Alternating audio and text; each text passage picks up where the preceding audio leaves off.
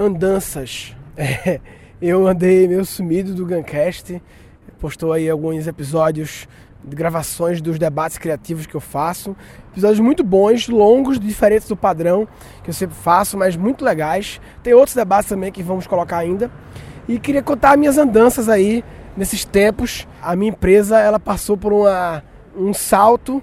É muito interessante quando um negócio começa do zero e você parte do zero para o um, que é quando você tem um produto e normalmente um produto físico, online ou enfim, qualquer coisa, ou uma loja até, né? Tem seu produto, pode ser um negócio, é uma loja, uma loja de roupa. Quando o bicho sai do zero a um, nasce, pare, é um grande esforço, grande hard work. Normalmente você faz isso com um time, né?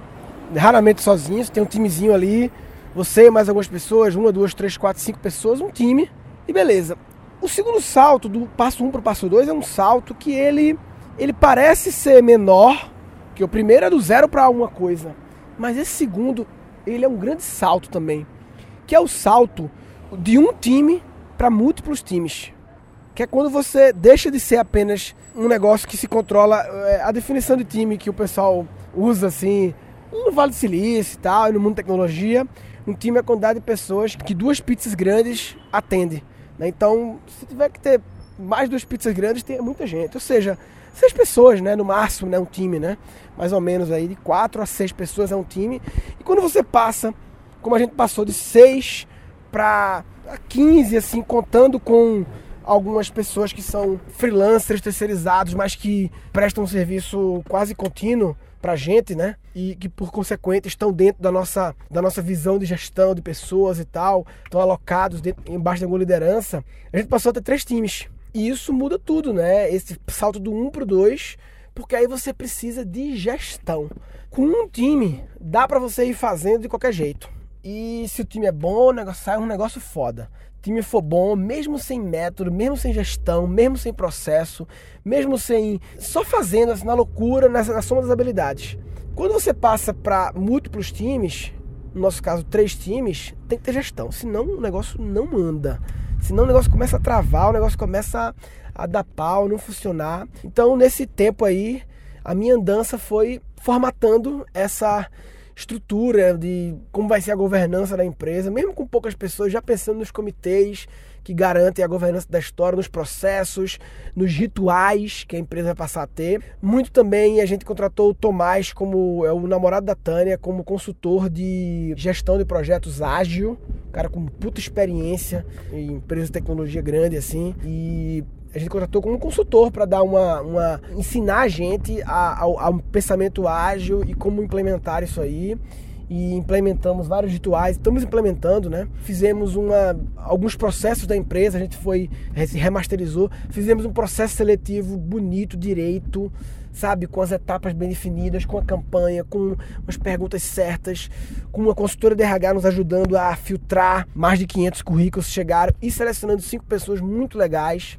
Desenhamos um processo de onboarding, enfim. Estamos fazendo dever de casa para ter um negócio bem gerido, porque eu acho que só vale a pena você empreender se for um negócio, um organismo é, autogerenciável. Fiz também um curso EAG do Marcelo Germando, que foi mudança de grande para mim. Se o negócio tem que ser autogerenciável, se ele não vai estrangular o, o, dono, né, o principal figura, né? Porque eu acho que negócios não foram feitos para enlouquecerem os seus, os seus empreendedores. Assim, a gente tem que ter os momentos de hard work intenso, principalmente no começo, nos primeiros anos, assim, aqueles finais de semana loucos.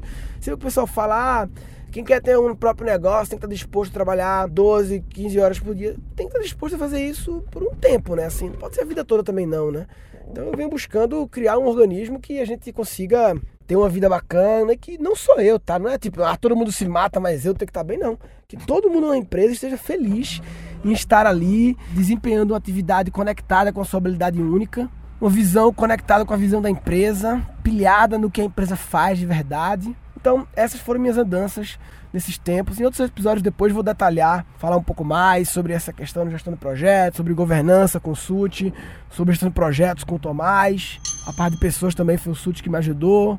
E aí, desenvolvendo as lideranças, né? Bruno, Solero e Dani. A gente tem a Dani que comanda a parte administrativa financeira, a Solero, que comanda a parte acadêmica, e o Bruno, que comanda a parte de marketing, né? Acadêmica e produto, né? Assim, produto, na verdade, sou meio que eu que diretamente comando o produto, né? E a Bianca, ela faz a parte acadêmica, que é a entrega do produto, a learning experience, tratamento com alunos e tal, enfim. E é isso, essas foram minhas andanças. Sim, e fora tudo isso, né? Fora tudo isso, como se não bastasse, estamos perto de abrir mais uma turma. A gente só abre duas turmas por ano.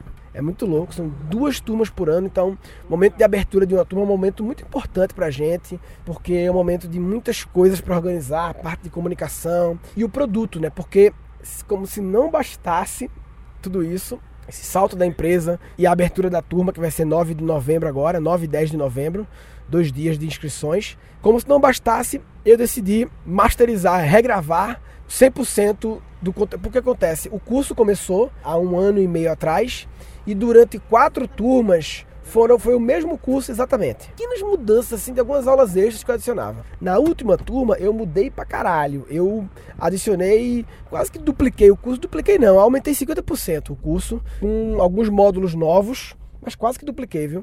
Módulo técnicas, módulo experts, o Cri a parte de criando crianças criativas, era uma aula, virou um módulo, né? Depois que eu virei pai, virei mais pilhado nesse assunto, então expandi. Então, criei aulas de umas oito técnicas de criatividade do caralho, módulo técnicas. Então foi foda. E agora eu decidi pegar todas as outras aulas e regravar elas, mas não apenas regravar iguais, masterizar, né? Torná-las melhores, né? Masterizar é uma melhoria contínua, né? Torná-las mais mestres, né? Então, enfim, hoje encerrei, estou gravando esse podcast porque eu encerrei a primeira grande desafio desse processo que foi masterizar as cinco primeiras aulas do curso, uma aula nova, uma aula de start, uma masterclass de abertura que eu desenhei nova, quase 100 slides, e as quatro primeiras aulas dos mitos que eu também masterizei, melhorar, né? Masterizar, eu vou falar um podcast sobre isso depois. Masterizar é sempre difícil para mim, que eu nunca sei quando parar. Uma hora tenho que dar, não, tá bom, aqui tá bom, depois eu masterizo mais. Enfim, então hoje encerrei, amanhã eu gravo. E aí, 9 e 10 lançamos. A turma 5, quem tiver interessado, fica ligado aí, cadastro e-mail, reaprendizagem com BR. A gente disponibilizou novamente a série que a gente sempre disponibiliza antes de um lançamento de turma, que é Quatro Habilidades do Futuro. Quem já viu, é, é a mesma série, é a terceira vez já que a gente disponibiliza ela. É uma série muito massa, são quatro episódios, juntando umas duas horas. É tipo um documentário, assim, é uma série muito louca, assim. É um documentário, tem muito... Eu digo que é um conteúdo com uma grande densidade de conhecimento. O primeiro é uma apresentação minha e um alinhamento de futuro, depois as habilidades, depois sobre criatividade, sobre educação. Então, 9 e 10 lanço o curso e aí eu continuo com, eu tenho outras aulas para masterizar, né? Agora eu acabei a primeira parte, né? As cinco primeiras aulas, que são as mais críticas na minha opinião, porque é o início da parada. Enfim, eu vou começar a masterizar as outras aulas, tem mais umas 15 aí pela frente. É isso aí, tô de volta aqui no Guncast e é nóis, papai. Ah, tá brincadeira na tomateira. Tá de brincadeira na tomateira. Ah, vai, Nesse episódio foram capturados três insights. Um time é quantidade de pessoas que duas pizzas grandes atendem. Negócios não foram feitos para enlouquecerem os seus, os seus empreendedores. Né? né? Masterizar é uma melhoria contínua, né? E dois episódios futuros nesses tempos. Em outros episódios depois vou detalhar, falar um pouco mais sobre essa questão de gestão de projetos, sobre governança, consulte, sobre gestão de projetos com o Tomás. Masterizar, vou falar um podcast sobre isso depois. Falou, papai.